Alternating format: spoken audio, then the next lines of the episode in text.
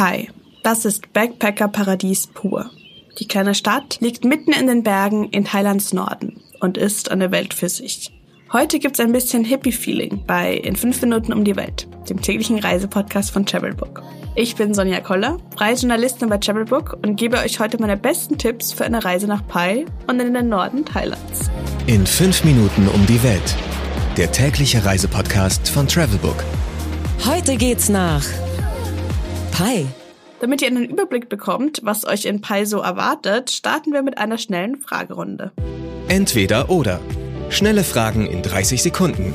Auto oder öffentliche Verkehrsmittel? Zu Fuß oder mit dem Motorrad, das man sich ja überall ausleihen kann. Pärchen oder Familienurlaub? Hm, Beides. Entspannung oder Abenteuer? Entspanntes Abenteuer, Kultur oder Party? Party. Aber entspannt, Teuer oder günstig? günstig. Weiter geht's mit ein paar konkreteren Tipps für euch. Highlights, Lowlights, Must-Sees. Die Travelbook-Tipps. Was ist ein Highlight? Das Tolle an Pai sind gar keine großen Attraktionen, sondern die Stimmung vor Ort und die unglaublich schöne Natur. Besonders gut kann man die auf der Bamboo Bridge bestaunen. Aber wie gesagt, die Brücke ist nicht wirklich aufregend. Es handelt sich eigentlich um einen sehr langen Bambussteg, der durch ein riesiges Reisfeld führt und an einem Tempel endet. Ein Ort, der unglaublich entspannt und gelassen macht, wie ich finde. Eintritt muss man zwar bezahlen, die 30 Baht, also etwa 90 Cent, sind aber mehr als okay. Wo gibt es die besten Restaurants? Nachtmärkte in Südostasien sind für mich einer der besten Orte, zu Abend zu essen. Der Night Market in Pai ist da keine Ausnahme. Jeden Abend nach Sonnenuntergang stellen sich die Foodtrucks an der Hauptstraße auf. Der Verkehr wird dann ausgesetzt, sodass Urlauber entspannt mitten auf der Straße spazieren können. Ein Besuch lohnt sich aber besonders mittwochs, wenn auch Locals aus den anliegenden Tälern ihre Produkte und Waren anbieten. Mein persönlicher Geheimtipp. Die Thai Pai Hot Springs, die heißen Quellen, die in Pai natürlich entstanden sind, sind eine Attraktion, an denen man nicht vorbeikommt. Und das nicht ganz zu Unrecht. Ein Bad in den Quellen ist durchaus sehr entspannend und das mitten im Nirgendwo. Der Eintritt ist mit 300 Baht, also etwa 8 Euro, aber nicht unbedingt günstig für einmal kurz planschen. Wenn ihr weniger Geld ausgeben wollt, dann fahrt einfach ein paar Kilometer weiter bis zum Pai Hot Springs Resort. Dort kann man für etwa 100 Baht, also 2,50 Euro, in den heißen und kühlen Pools baden. Welcher ist der beste Spot, um den Sonnenaufgang zu beobachten? Die meisten Highlights liegen etwas außerhalb des kleinen Ortes Pai.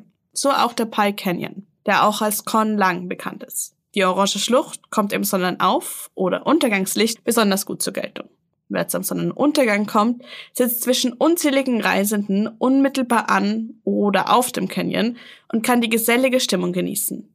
Wenn ihr den Blick aber lieber stiller, für euch und ohne ein Bier in der Hand und Musik im Hintergrund genießen möchtet, dann kommt zum Sonnenaufgang. Geld, Sicherheit, Anreise. Die wichtigsten Service-Tipps für euch. Wie viel Geld sollte man für eine Woche einplanen? Wie man es aus Südostasien gewohnt ist, ist auch Pai sehr preiswert. Einen Scooter oder Motorrad für einen Tag zu mieten etwa kostet drei bis sechs Euro. Die meisten Attraktionen, wie der Pai Canyon oder die Bamboo Bridge, sind entweder kostenlos oder kosten unter einem Euro Eintritt. Für eine Woche in Pai oder Nordthailand würde ich zwischen 250 und 300 Euro kalkulieren. Was macht man am besten, wenn es regnet? Wie wäre es, wenn ihr mal Muay Thai probiert? Dabei handelt es sich um eine Kampfkunst ohne Waffen. Aber nicht um irgendeine. Muay Thai ist der Nationalsport Thailands. Im ganzen Land gibt es unzählige Studios, in denen auch Touristen mal ausprobieren können, was dahinter steckt. So auch in Pai.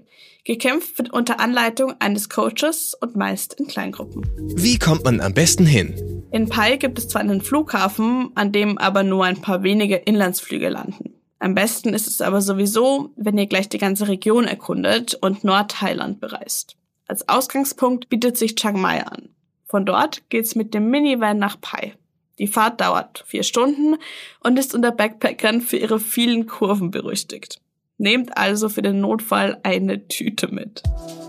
Do's and Don'ts. In ganz Thailand sollten Reisende ein paar Regeln beachten, um nicht als unhöflich zu gelten. Man sollte etwa nicht auf einen anderen Menschen zeigen. Auch wenn das in einigen Kulturen nicht unbedingt als höflich gilt, ist es in Thailand besonders verpönt. Wenn ihr jemandem etwas reicht, etwa Geld, dann solltet ihr außerdem darauf achten, immer die rechte Hand zu nutzen. Die linke gilt hier als schmutzig. Das war's mit dieser Folge von In 5 Minuten um die Welt, dem täglichen Reisepodcast von Travelbook. Ich hoffe, ich könnte euch von der kleinen Hippie-Oase im Norden Thailands überzeugen. Zur Einstimmung gibt's jetzt noch ein bisschen Thailand auf die Ohren. Mein Name ist Sonja Koller und ich freue mich, wenn ihr morgen wieder dabei seid. 15 Sekunden Auszeit